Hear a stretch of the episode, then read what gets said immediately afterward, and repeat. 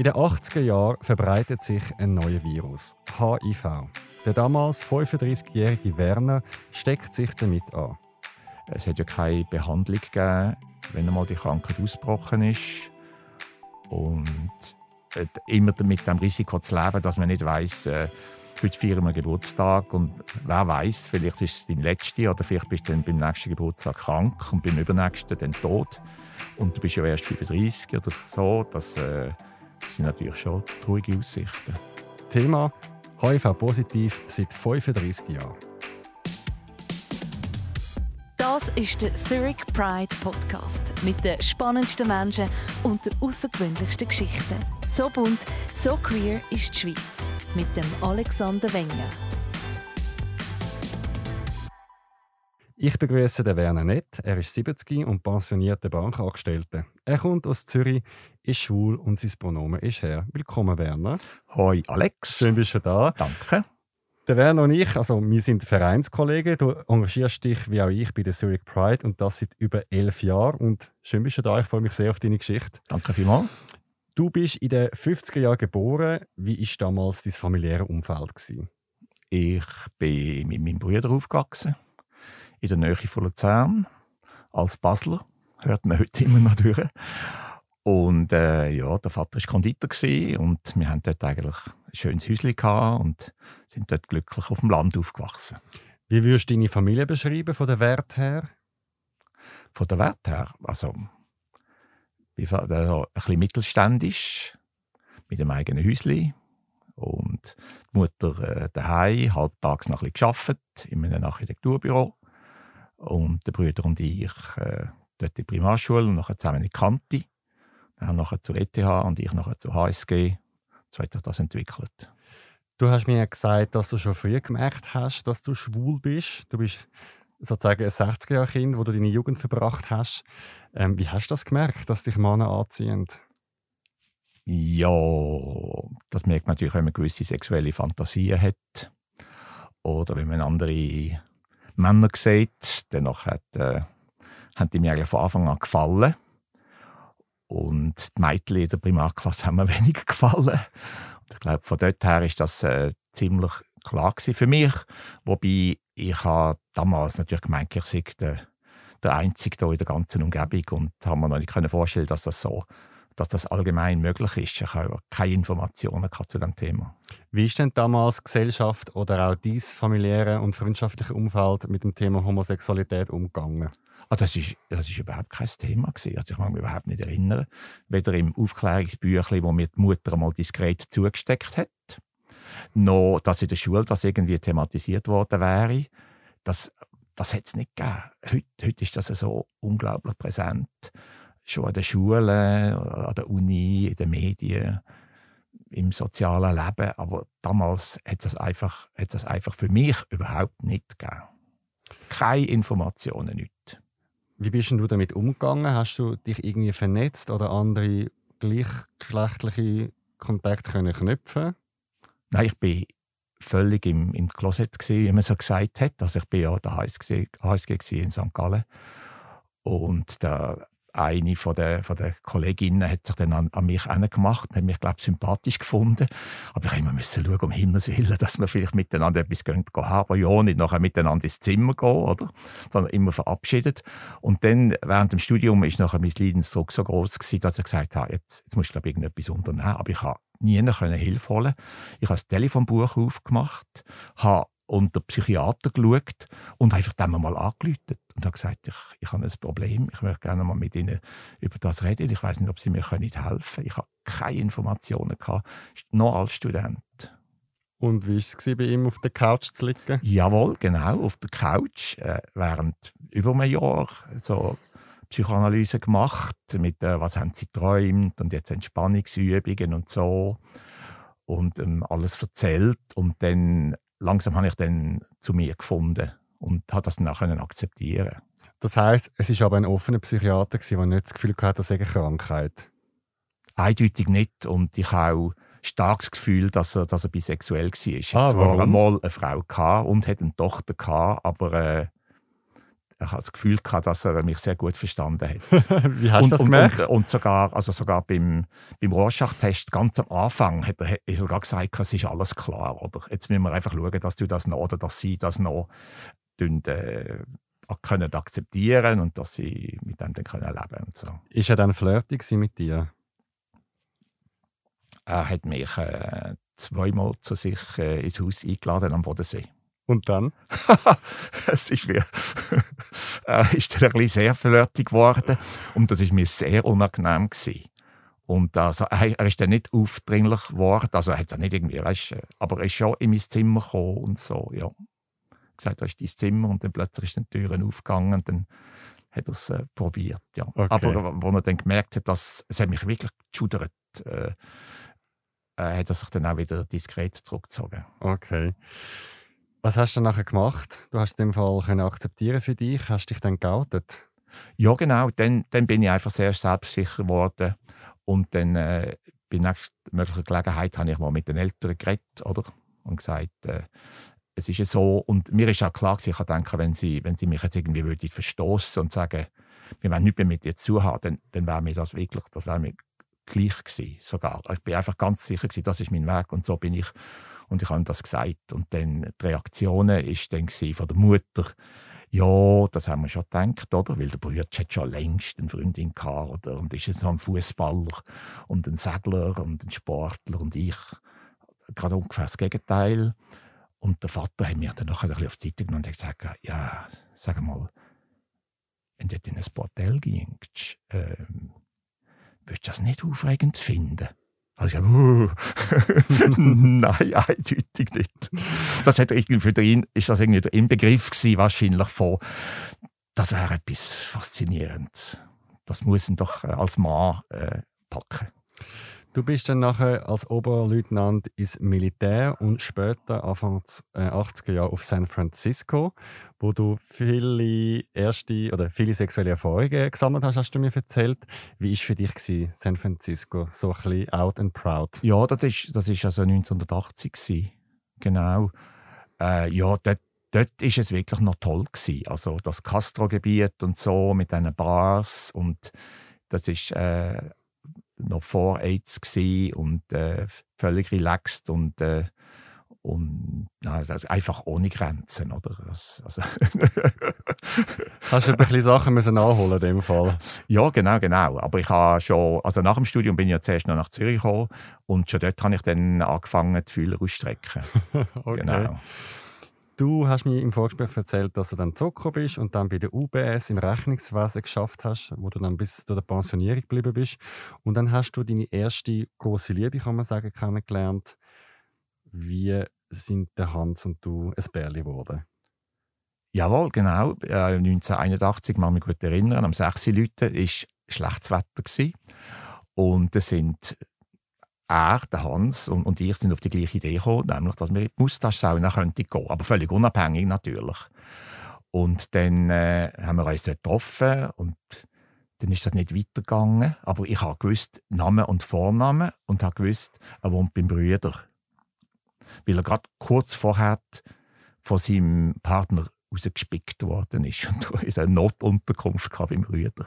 Und dann haben wir gesagt, so ungefähr, wo er wohnt, im Friesenberg oben.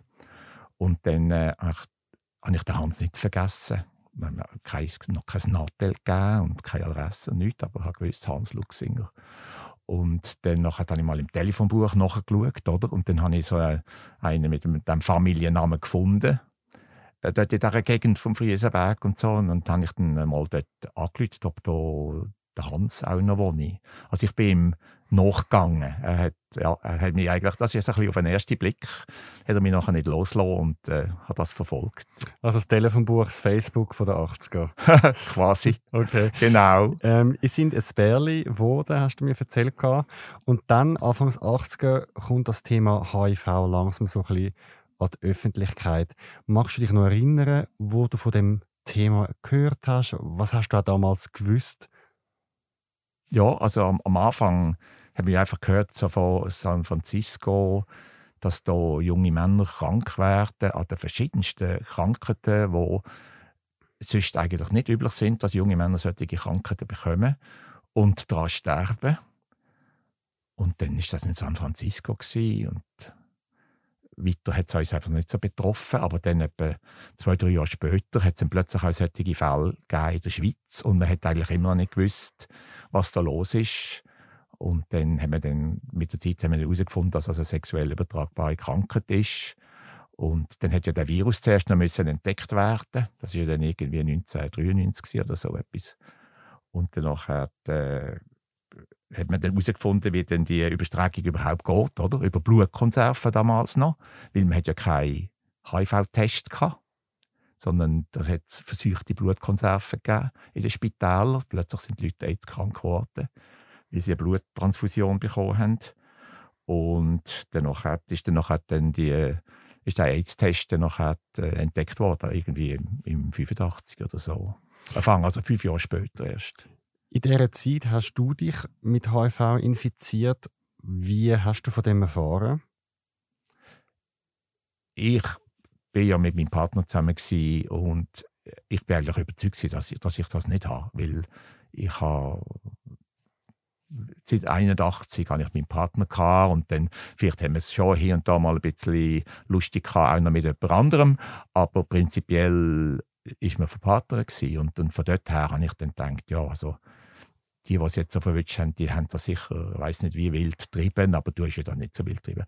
Und dann habe ich äh, eine Operation machen im 86 und dann hat der Chirurg gesagt, er würde die Operation schon machen, aber einen, einen AIDS-Test würde er verlangen, weil ich wissen, ob der Patient HIV-positiv ist oder nicht. Und dann habe ich gesagt, ja, ja, machen wir das. Und dann ist er zu meiner großen Überraschung nachher positiv gewesen. Wie hat man dir das mitteilt und was, wie ist der Moment für dich gewesen? Ja, das ist schon, also man ist dann vom, vom Arzt, der den Test gemacht hat, ist man dann vorgeladen worden, oder? Und dann weiß man schon ungefähr, dass es äh, wahrscheinlich nicht so gute Neuigkeiten sind. Und dann ist einem erklärt worden, ja, das äh, wir mal Platz, oder? Und äh, du bist HIV-positiv. Und dann war ich sehr überrascht gewesen. Und und äh, das ist äh, schon sehr belastend gewesen, das zu wissen, genau, weil ich eigentlich überzeugt war, dass ich das nicht habe. Was hat dich in dem Moment belastet? Ja, die Aussicht, dass man allenfalls könnte daran erkranken und sterben, weil es hat ja keine Behandlung gegeben, wenn einmal die Krankheit ausgebrochen ist und äh, immer mit dem Risiko zu leben, dass man nicht weiß, äh, heute feiern wir Geburtstag und wer weiß, vielleicht ist es dein letzter oder vielleicht bist du dann beim nächsten Geburtstag krank und beim übernächsten dann tot und du bist ja erst 35 oder so. Das äh, sind natürlich schon traurige Aussichten. Weißt du, wie du dich infiziert hast? Nein, das könnte ich nicht sagen. Oder? Das, äh, das Tracking hat auch dort noch nicht funktioniert. Ich, ich weiß, dass ich mit einem, mit einem äh, Geschlechtsverkehr hatte wo dann noch einer der ersten Fälle geworden ist in der Schweiz. Dann plötzlich haben wir von dem gehört, der hat da so einen, so einen wahnsinnigen Pilzbefall innerlich und so und äh, weiß gar nicht, was das ist und so und der ist nachher auch daran gestorben. Und mit dem weiß ich, da habe ich einmal Geschlechtsverkehr gehabt. Vielleicht ist es von dem gewesen. Aber du weißt es in dem Fall bis heute nicht, ähm, von wem du das bekommen Eigentlich hast? nicht, nein. Ja. Ich bin recherchieren zum Thema HIV, was man heute weiß. HIV ist ein Virus. Er wird in der Regel über ungeschützten Anal- und Vaginalverkehr übertragen. Er ist generell schwer übertragbar. Kein Risiko sind zum Beispiel ein gemeinsamer Haushalt, Sauna, zusammen baden oder Küssen oder Oralverkehr. In der ersten Phase von einer Infektion tauchen grippeähnliche Symptome auf. Nach zwei Wochen kann man mit einem Test den Virus im Blut nachweisen. HIV ist chronisch und unheilbar. Mit Medikamenten kann man HIV stabilisieren. HIV ist heute nicht mehr automatisch ein Todesurteil. In der Schweiz sind vier von fünf Betroffenen Männer. Am meisten stecken sich Männer beim Sex mit Männern an. 50% der Neuinfektionen sind über homosexuellen Geschlechtsverkehr, 25% werden über heterosexuellen Geschlechtsverkehr übertragen. Nur ein paar Prozent sind Übertragungen über unsaubere Spritzen oder Blutkonserven. Auf der Welt leben aktuell rund 38 Millionen Menschen mit HIV. In der Schweiz sind es rund 17.000 Menschen. Die Quellen für die Informationen und Zahlen sind das Bundesamt für Gesundheit, UNAIDS sowie AIDS.ch. Werner, wo du gewusst hast, dass du HIV-positiv bist, wie ist es nachher in deinem Leben weitergegangen? Was hat es mit dir gemacht? Was hast du nachher auch medizinisch machen? Gut, man, man lebt, oder ich habe angefangen bewusst zu leben, weil ich einfach gewusst habe, dass ich das Virus in mir trage und dass das allenfalls für mich einmal könnte bedeuten, dass ich daran würde erkranken und sterben. Und ich glaube, von dort her tut es einem schon ein bisschen das Bewusstsein schärfen, dass man nicht für alle Zeit auf dieser Welt ist. Hast du dann Sachen eher gemacht, als Sachen aufzuschieben zum Beispiel? Ja, da wüsste ich jetzt konkret nicht, was ich auf alle Fälle gemacht habe. Die Frage ist eigentlich, willst du, wenn du weißt, dass du jetzt so ein Virus krank, so ein Virus in dir drin hast, willst du weiterleben, wie wenn du nichts hättest? Oder willst du jetzt daran verzweifeln und Grund gehen und, und dich vielleicht sogar in die Limit werfen, weil du glaubst, dass du sowieso dann wirst sterben. Und äh, vor dieser Frage ist mir effektiv gestanden. Und ich habe mich aber immer, immer total fit gefühlt, außer dass ich gewusst habe, dass ich die Infektion habe. Und habe darum auch voll weiter geschafft an meiner Karriere und äh, so eigentlich weitergelebt, wie wenn, wie, wie, wie wenn nichts wäre. Jetzt, man hat damals noch kein Medikament gehabt. Wie ist das für dich gewesen, dass du eigentlich nichts machen kannst? Ja, das ist damals, also für, für die Mediziner ist das ein, ein riesiges Problem gewesen. Die sind sehr verzweifelt gewesen, oder? Weil die Patienten sind so in eine Sprechstunde gekommen und die haben gewusst, wir, wir können nicht helfen. Wir, wir können höchstens äh, irgendwie palliativ noch etwas machen. Und es ist ja so weit gegangen, dass man in Zürich zwei Sterbehäuser für AIDS-Kranke hatte. Man hatte das Ankerhaus und das Leithaus. Und die haben nichts anderes gemacht, als AIDS-Kranke im Endstadium noch zu pflegen, bevor sie gestorben sind. Ich, man muss sich vorstellen, die Stadt Zürich hat zwei Sterbehospiz für AIDS-Kranke. Das muss man sich mal vorstellen. Und äh, ich meine, meine Umgebung ist einfach ein nach dem anderen ist krank geworden. Und man hat genau gewusst, wie es, wie es weitergeht, wenn, wenn einmal die Symptome auftreten sind. Wie viele Leute hast du kennt, die auch HIV-positiv sind und wie viele Leute sind auch daran gestorben? Also ein, ein Großteil von meinen Freunden sind, sind krank geworden und gestorben. Einfach wenn ich jetzt umschaue, wer ist noch um mit Jahrgang 1951 oder so, dann sehe ich einfach keine mehr. Dabei sollte die doch jetzt 70 sein. Also ich bin dort äh, in der Loge 70 Schweiz äh, im Vorstand gewesen, ein paar Jahre und wir haben einfach auf, auf unserer Mitgliederliste haben wir einfach äh, Abgang wegen Tod ein nach dem anderen gehabt. Also wirklich, wirklich sehr schlimm. Was war Loge 70 gewesen? Das ist ein, ein, ein, so ein Lederfetischclub, was äh, glaube heute noch gibt und damals äh, noch ziemlich beliebt war. Wie ist das für dich, dass rundum die Leute sterben? Ja, es ist extrem traurig gewesen. Äh, es ist aber nicht so, dass man die äh, irgendwie äh, ausgeschlossen hat oder so, sondern ich habe es eher so erlebt, wie äh, man hat eine unglaubliche Empathie gehabt und eine Solidarität mit diesen Leuten und man hat nachgefragt, wie geht es Und dann hat es geheißen, es geht wieder ein bisschen besser. Und dann haben wir, ah, zum guten Glück. Und dann fragst du wieder einen Monat später, wie geht es ihm jetzt? Und so, boah, das geht mir so schlecht, jetzt ist noch das und das gekommen. Oder man hat sie getroffen und viele sind ganz schwach geworden. Man muss sich vorstellen, dass irgendwie Junge kommen in eine Party an einem Stöckchen wie wenn sie 90 wären und dann, ah, schön, dass du da bist. Dann kommst, du ein paar Stunden zu uns, ja, da. Und dann haben wir schnell einen Stuhl gesucht an der Party, weil die sind so schwach gewesen, oder? Dann haben sie können absitzen und etwas trinken und so. Der andere hat irgendwie Flecken auf der Haut gehabt, oder? Der hat irgendwie so einen Hauttumor entwickelt. Das war eine bekannte Krankheit. Gewesen. Und dann haben wir genau gesehen, also wir haben genau gewusst, was, was die Leute haben. Was hast du deinem Unfall gesagt über dich und HIV? äh, ich habe im Umfeld überhaupt nichts gesagt und bin mir eigentlich bewusst, also man tut, man will die Leute nicht aufschrecken, ihnen sagen, ich bin HIV-positiv. Man, man behaltet das für sich und äh, ich muss beobachten, dass ich glaube, das ist heute noch so. Es ist es ist ein Tabuthema. Wenn ich in meiner ganzen Umgebung umschaue und wenn du mich jetzt willst fragen wie viele HIV-Positive kennst du so in deiner Umgebung? Dann muss ich sagen, es ist kein Thema. Es ist ein Tabuthema. Niemand redet darüber. Man hat, glaube ich, Angst vor Stigmatisierung, immer noch. Und das Einzige ist, wenn ich in Infektiologie gehe, im Unispital, dann gibt es halt einen Warteraum, oder?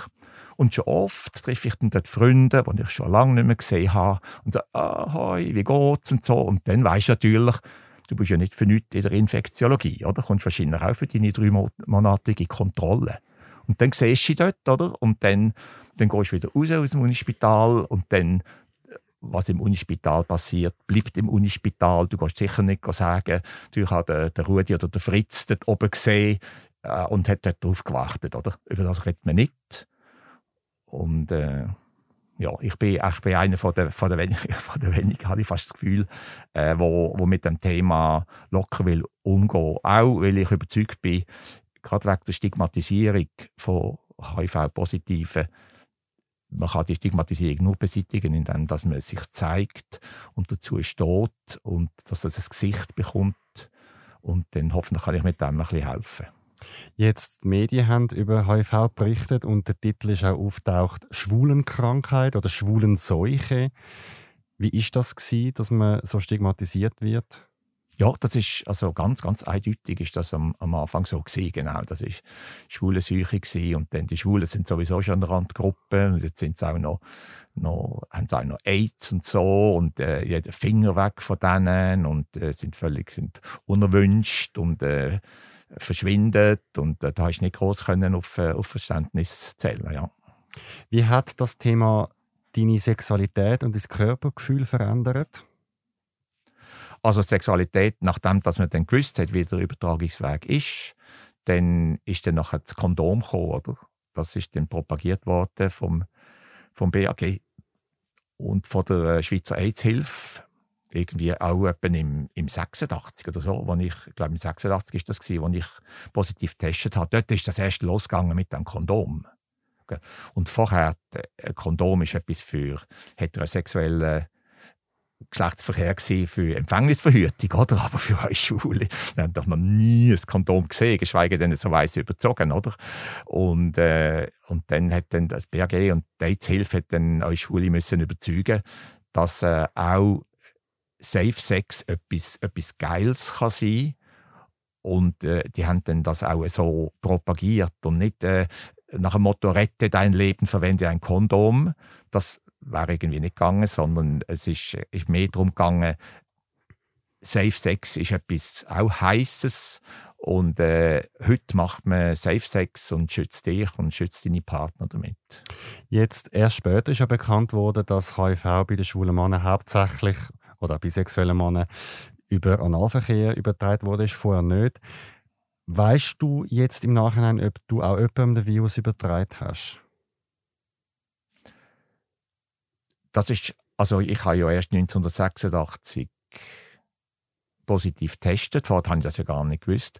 Und auch die, die Safe-Sex-Kampagne ist irgendwie erst im, im 86 gelaufen. Also was da in den Jahren 81 bis, bis 85 oder so gelaufen ist, vielleicht schon. Also der Hans war auch positiv. Gewesen. Und ich weiß nicht, ob, habe ich es vom Hans oder hat der Hans von mir? Das weiß ich nicht so. Also theoretisch könnte es sein, dass du dich ein paar Wochen vor dem Test im 86 infiziert hast oder du hast schon länger damit Ah ja, könnte schon Jahre vorher gewesen sein. Genau, ja. weil die Inkubationszeit geht locker äh, zehn Jahre, bis die Krankheit ausbricht. Jetzt, es gibt einen Unterschied oder, zwischen HIV und AIDS. Oder AIDS ist dann Krankheit, die ausbricht aufgrund vom HIV-Virus. Mhm. Und das ist bei dir auch passiert. Was hat sich bei deinem Körper 1995 verändert? Ja, genau. Im, im, im Februar 1995 da habe ich mich schon schlapp gefühlt. Und dann bin ich zu meinem Hausarzt gegangen und habe gesagt, ach, ich bin da schlapp und so. Und dann hat er mich da ein bisschen angeschaut und hat dann gemeint, ja, vielleicht noch ein bisschen eine verschleppte Grippe oder so etwas. Hat auf alle Fälle nichts diagnostiziert. Und dann bin ich, mag ich mich gut erinnern, im März bin ich, äh, 95 bin ich in Einsiedeln äh, eine Woche im Militärdienst gewesen, so in meinem Bürojob. Aber das Büro war im zweiten Stock oben. Gewesen. Und ich bin fast nicht in den zweiten Stock hochgekommen. Ich habe mich also an der Lehne, an den Stegen, am Stegengeländer aufgezogen. Genau, oder wir haben nachher miteinander joggen, da bin ich irgendwie ein paar hundert Meter gekommen und musste den Kollegen sagen, oh, du, heute bin ich glaube nicht gut dran, gehen ihr weiter, ich gehe wieder zurück, genau. Und dann nach dem Militärdienst bin ich wieder zu dem Hausarzt gegangen und habe gesagt, du, es geht gar nicht gut und so. Und dann hat er gesagt, ja, jetzt müssen wir aber röntgen, oder? Und dann hat er geröntgt und dann hat er gerade sofort gesehen, dass ich das PCP, die, die Lungenentzündung habe, die eben eine von diesen AIDS-definierenden Krankheiten ist. Und er hat ins Unispital angerufen und ich bin am gleichen Tag im Unispital oben. Gewesen. Wie hat man dir geholfen? Ja, 1995. Da hatte ich eben das große Glück gehabt, dass ich ins Unispital gekommen bin. Die haben äh, HIV diagnostiziert, die haben AIDS diagnostiziert und im 95 hat das Unispital zusammen mit vielen anderen Spitälern auf der ganzen Welt haben die äh, neue Medikamente getestet, wo antiviral äh, sollten wirken, aber die sind noch nicht äh, offizielle Medikamente gewesen. Die sind einfach in der Testphase gewesen, ähnlich wie man jetzt hier Impfungen getestet hat. Und äh, da habe ich die äh, Medikamente bekommen und dann hat man mir aber gesagt, es sieht sehr gut aus mit diesen Medikamenten. Die sind in der letzten Testphase. Wir testen nicht mehr mit Placebo testen, sondern du bekommst effektiv den Wirkstoff, den wir jetzt testen. Und das war also im März 1995.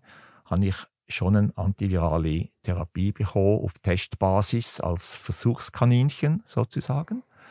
Und anderthalb Jahre später erst ist dann an einer AIDS-Konferenz gesagt worden, Jetzt können wir der Welt verkünden, wir haben ein antiviral wirkendes Medikament, das gegen HIV-Virus wirkt. Also das heißt, du gehörst zu den weltweit ersten Menschen, die die heutige HIV-Therapie hat können an sich testen und zu, also erfolgreich in dem Fall. Ja, ja, genau, genau. Und das ist dann im 96 und im 97 sind dann die Medikamente auch in der Schweiz erhältlich gewesen. Inwiefern ist es, ist es dir dann besser gegangen mit diesen Medikamenten im Alltag? Also die Lungenentzündung mit, mit sehr viel Antibiotika noch, etwa viermal am Tag während sechs Wochen. Und zusammen mit der Therapie äh, ist die Lungenentzündung wieder weggegangen und, und seither bin ich ja bin ich ja gesund und fit. also genau, zum guten Glück, ja. Was wäre gewesen, wenn du nicht, wie du sagst, Versuchskaninchen gewesen wäre und die Medikamente bekommen hättest? Also wenn ich die Medikamente nicht bekommen habe, die, dann wärst du einfach gestorben, oder? Genau. Also sie haben mir oben auch im, im Spital gesagt, wären sie vor zwei Jahren mit der PCP, mit der Lungenentzündung zu uns gekommen, wären sie gestorben. Ganz klar, weil das ist eine von diesen vielen äh, Krankheiten, die der HIV-Virus äh, auslöst mit der Immunschwäche, die man dann hat. Und dann hat es einfach keine, keine Rettung gegeben. Wie ist das für dich, gewesen, dass du das Ganze überlebt hast. Ich meine, du hast ja am eigenen Leib erfahren, dass er rundum gestorben wurde und du hast nachher ähm, das Glück gehabt, dass du in die Studie gekommen bist. Wie hat dich das äh, verändert? Also ich habe eine riesige Dankbarkeit, empfinde ich immer noch ganz fest, oder? Und äh, wem gegenüber? Oder also was? gegenüber den Ärzten damals hauptsächlich auch gegenüber dem Rudi Lütti, der damals äh, der Leiter war von der Infektiologie und wo jetzt in, in äh, Harare in Zimbabwe ja eine AIDS-Klinik äh, führen und aufgebaut hat und äh, gegenüber ihm fühle ich mich immer noch sehr verpflichtet und, und die, die Klinik tue ich zum Beispiel sehr gerne unterstützen. Wie sieht dein Leben heute aus mit HIV? Was musst du machen, zum Beispiel Routinekontrolle und was für Tabletten musst du schlucken? Ja, genau. Also mit den Tabletten war es natürlich früher eine mühsame Sache. Gewesen. Ich hatte Tabletten zum Morgen, Tabletten zum Nacht und noch eine Tablette, bevor ich ins Bett ging. Weil die hast du nur nehmen wenn du ins Bett gehst, weil bei der bist du nachher schwindelig geworden. Und dann hast also dreimal am Tag müssen äh, Tabletten nehmen und da bist du da ständig bewusst gewesen, dass du da Virus in dir innen trägst und dass du die Tabletten musst nehmen. Und jetzt vor ein paar Jahren haben wir da umgestellt. Jetzt habe ich einfach eine Pille am Morgen zum Morgen und das ist ein Kombinationspräparat mit, mit äh, verschiedenen Wirkstoffen drin und das wirkt ganz gut. Dass das wirkt, muss äh, alle drei Monate wird das überprüft mit einem Bluttest um zu schauen, ob die HIV-Viren weiterhin nicht nachweisbar sind im Blut. Und wenn das der Fall ist, dann wirkt die Therapie gut und dann muss man eigentlich äh, weiter nicht unternehmen. Werner, wir reden gerade noch weiter über deine Geschichte und als nächstes reden wir über dein Coming-out in deinem Umfeld und was das Mikromagazin damit zu tun hat. Doch zuerst kommen wir zu unserem Themaaufruf. Du chattest im Internet schon länger mit einer Person und du hast Gefühl entwickelt. Du würdest die Person gerne kennenlernen. Doch jedes Mal, wenn du Video chatten oder dich treffen kommt irgendetwas dazwischen. Ein wichtiger Termin, eine kaputte Kamera oder ein Notfall in der Familie. Du bist zwar misstrauisch, andererseits hoffst du aber auch auf ein Happy End. Soll ich dir helfen, Klarheit schaffen, dann komm in den Podcast. Mein Thema demnächst. Alexander deckt auf Fake Chat oder echte Liebe.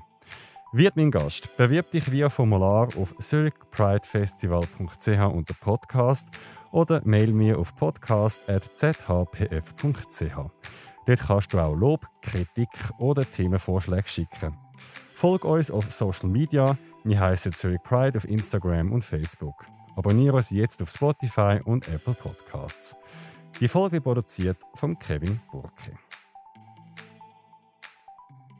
Zurück zu dir, Werner, und deiner Geschichte HIV-positiv seit 35 Jahren. Ich habe es schon in der Anmoderation gesagt, du hast bei der UBS geschafft, bei der Bank.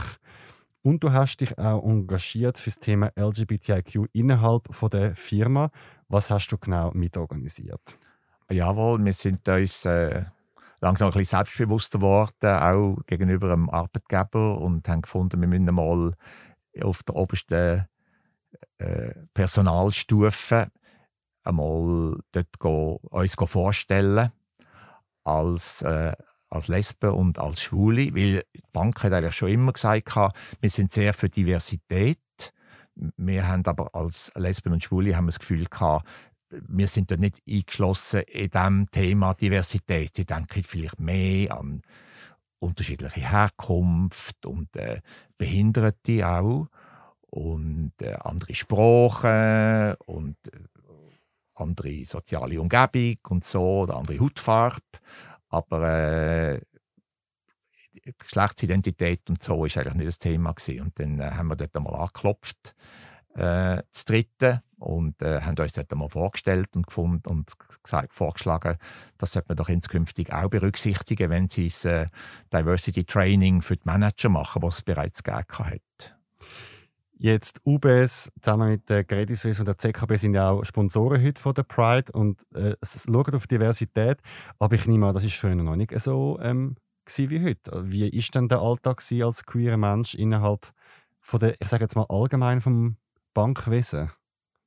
Für mich, ich kann für mich reden, dass ich äh, bald hat meine ganze Umgebung gewusst, dass ich mit dem Hans zusammen wohne. Und das war also Anfangs 80er Jahre. Gewesen. Und wenn, wenn irgendein Anlass stattgefunden hat auf privater Ebene und so, und dann hat es geheißen, mit Partner, dann habe ich da mit der Hand schon mitgenommen. Und da haben sie gerne gesehen. Ich habe, habe sehr gute Erfahrungen gemacht, eigentlich von Anfang an, indem dass man zu sich steht, sich gibt, wie man ist und nichts versucht zu verstecken. Weil, wenn du etwas versteckst, früher oder später kommt es gleich aus und dann ist es peinlich. So besser gehst gerade äh, offen mit, damit um. Aber ich nehme an, man hat noch nicht so viel gewusst wie, wie heute, oder? Also ich, ähm, Banken, die ja viel wahrscheinlich eher Männer noch geschafft haben früher, mehr Männer als heute vielleicht. Ähm, ist das nicht auch so ein Konkurrenzdenken gewesen? Es ist auch um viel Geld, um Macht und Prestige gegangen.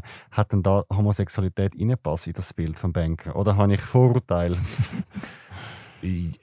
Ja, ich kann ja auch nur wieder für mich reden. Mindestens für mich ist es nicht karrierehemmend gewesen, oder? habe es mal irgendwie so auf die unterste Direktionsstufe geschafft. Und obwohl dass sie es gewusst haben, äh, wie es bei mir ist. Aber gerade unsere Bank damals ist schon ist militärisch militärfreundlich gewesen, oder? Also irgendwie mit der, der, der oberste Chef ist auch zugleich oberste Militär und so. Und äh, aber ich kann mich trotzdem so geben, wie ich bin und äh, kann, kann, nicht für die anderen reden. Okay, und du bist ja Oberleutnant von dem her hast du ja ein gutes Standing im Militär. Ja, genau, das war mal der Anfang, aber es ist nachher noch weitergegangen. Ah, bis wohin dann? Bis zum Major. Ah, okay, gut. Als Quartiermeister, muss man sagen. Okay. Jetzt 2010 hast du dich früher pensionieren lassen und du hast dort auch angefangen, dich zu engagieren bei uns, bei der Zurich Pride. Was hat dich motiviert? Ja, genau. Ich bin ja mit, mit, gut, mit 60 bin ich in Pension gegangen. Und dann habe ich mir überlegt, was machst du jetzt? Ich habe Angst davor gehabt, dass ich mein soziales Umfeld verliere, wenn ich nicht mehr arbeiten Und dann äh, an der Pride habe ich bei 2009 bei der Europride schon können, äh, mithelfen, so ein bisschen als, als Unterstützung. Und dann äh, habe ich gedacht, doch, das wäre etwas, äh, wo du dich engagieren kannst. Das ist etwas Gutes und das wird dich beschäftigen und du hast Zeit. Und darum äh, habe ich mich dort gemolden und dann bin ich dazugekommen. Jetzt, wir haben vor zwei Jahren unser Jubiläum gefeiert, 25 Jahre Zurich Pride Festival. Und du bist zusammen mit dem Carlos, dem jüngsten Mitglied von der Pride, auf dem Titelblatt gewesen, vom Migros-Magazin zu unserem Jubiläum. Und das ist gleichzeitig auch eine Art ein Coming-out gewesen, weil du bis ins höhere Alter deine HIV-Infektion verschwiegen hast. Bevor wir zu dem Titelbild kommen, warum, also von wem hast du es geheim behalten und warum so lange? Ja, genau. Also meine Eltern sind gestorben, ohne es zu wissen. Weil mir geht es gut. Und ich nehme jetzt einfach die Medikamente. Und ich habe nicht gewusst, warum dass ich das meinen alten Eltern sagen soll. Äh, die würden sich noch viel Sorgen machen. Hören plötzlich, der Sohn hat AIDS. Denken sie dann, oder? Obwohl ich ja nicht mehr AIDS habe. Und darum habe ich es ihnen nicht gesagt, genau, das stimmt. Ich habe es überhaupt niemandem gesagt. Ja. Wie, wie schon vorher erwähnt, eigentlich, es ist irgendein Thema, wo man, wo man nicht darüber redet und wo man nicht sich anschreibt. Ja. Wie viele Leute haben es dann gewusst? Vorher? Nur irgendwie mit denen, die wirklich im, im, im, gleichen Haushalt bist. Oder? Also eine Handvoll Menschen? Ja, ja genau, genau, ja, genau. Also eben, eben auch nicht in, in, der Pride und so, da gehst du das also auch nicht go, go, go erzählen an der Vorstandssitzung. Das ist noch lustig, weil ich habe ja mit dir dort das Vorgespräch geführt und wir haben ja uns überlegt, was könnte man für Geschichten der Medien anbieten. Und du bist dort eigentlich relativ offen mit dem Thema umgegangen und es ist mir gar nicht bewusst gewesen, dass das für dich eigentlich ein Coming-out ist. Ja, es ist für mich wirklich ein Coming-out als HIV-Positive mit dem Beitrag im Mikromagazin, weil das Mikromagazin ist dann irgendwie rausgekommen, weiß nicht mehr wann. Und da habe ich gewusst, also nächste Woche kommt es raus. Und dann habe ich gerade am Wochenende vorher, bevor das Mikromagazin rausgekommen ist, habe ich meinen Bruder getroffen mit der Schwägerin. Und dann habe ich gesagt, ähm, ich muss euch noch etwas sagen, was ich bis, euch, euch bis jetzt noch nicht gesagt habe. Also nicht, dass es dann nachher aus dem Mikromagazin entnehmt, aber ich bin HIV-positiv. Und dann, ja, dann heutzutage, wenn du sagst, bist HIV-positiv, weil man weiß, dass es nicht mehr eine, tödliche Krankheit ist und dass du nicht mehr ansteckend bist, wenn das gut therapiert ist, äh, ist das nicht zu einem grossen Schockerlebnis geführt, oder? Also sie wissen es jetzt. Wie haben sie reagiert? Überrascht, aber äh, nicht schockiert. Jetzt, wie geht es dir heute mit dem Thema HIV und auch AIDS und warum ist es dir ein Anliegen, öffentlich über das zu reden?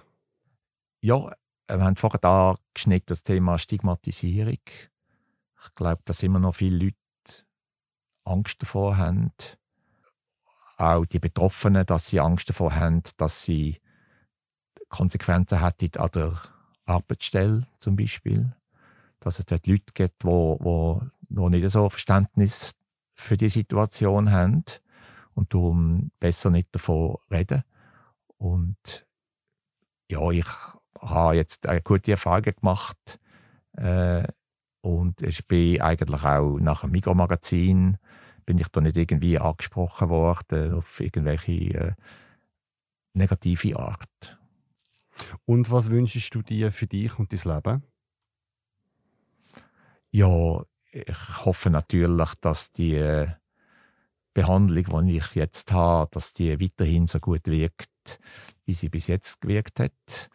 Und dass ich äh, darf alt werden ohne irgendwelche HIV-Beschwerden und noch, noch möglichst lang mich des Lebens darf erfreuen und Gutes tun. Schön. Ich danke dir vielmals, dass du deine Geschichte heute erzählt hast. Bitte, Alex, gern geschehen. Jetzt an dieser Stelle möchte ich euch Janine Bohr vorstellen. Sie kommt ins Team. Herzlich willkommen bei uns, Janine. Schön, bist du Teil des Teams. Hey, danke vielmals, Alex, dass ich Teil des Teams überhaupt sein darf. Merci. Was hat dich dann motiviert, bei uns mitzumachen?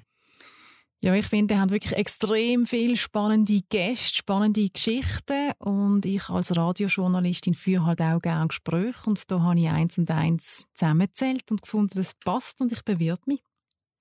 Schön. Jetzt, wir sind ja Fan von Labels. Was sind so deine Labels, die du hast und welche Themen interessieren dich im Bereich LGBTIQ?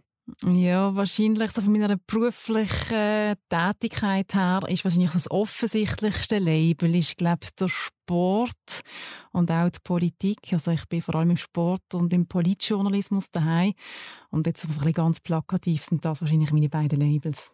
Aber auch sonst gesellschaftliche Themen, einfach alles, was näher an den Leuten ist. Und äh, die Leute dem Leben erzählen. Ich tue gerne Menschen öffnen, Menschen zuhören und ähm, dann hoffentlich die richtigen Fragen stellen. Und zu dir, was, als was identifizierst du dich? Bist du in einer Beziehung? Was sind so ein bisschen die sexuellen und Liebessachen, die man muss wissen über dich?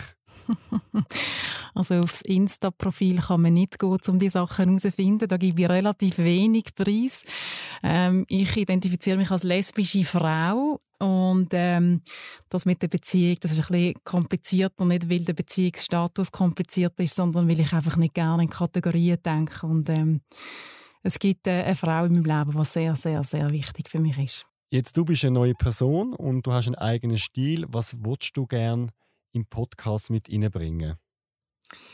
Ich glaube wirklich, was, was mir sehr wichtig ist, ist so ein bisschen die Tiefe. Und damit möchte ich nicht sagen, dass die Tiefe nicht vorhanden war. aber ich glaube, so wirklich die Menschen öffnen, einen Kern kommen. Und ähm, vielleicht ist mein insgeheime Ziel, immer noch irgendetwas zu erfahren, was die Person bis jetzt noch nie erzählt hat. Und ob das klingt, keine Ahnung.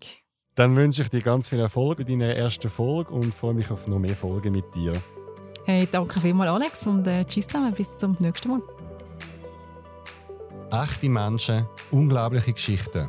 Der Zurich Pride Podcast auf Spotify und Apple Podcast.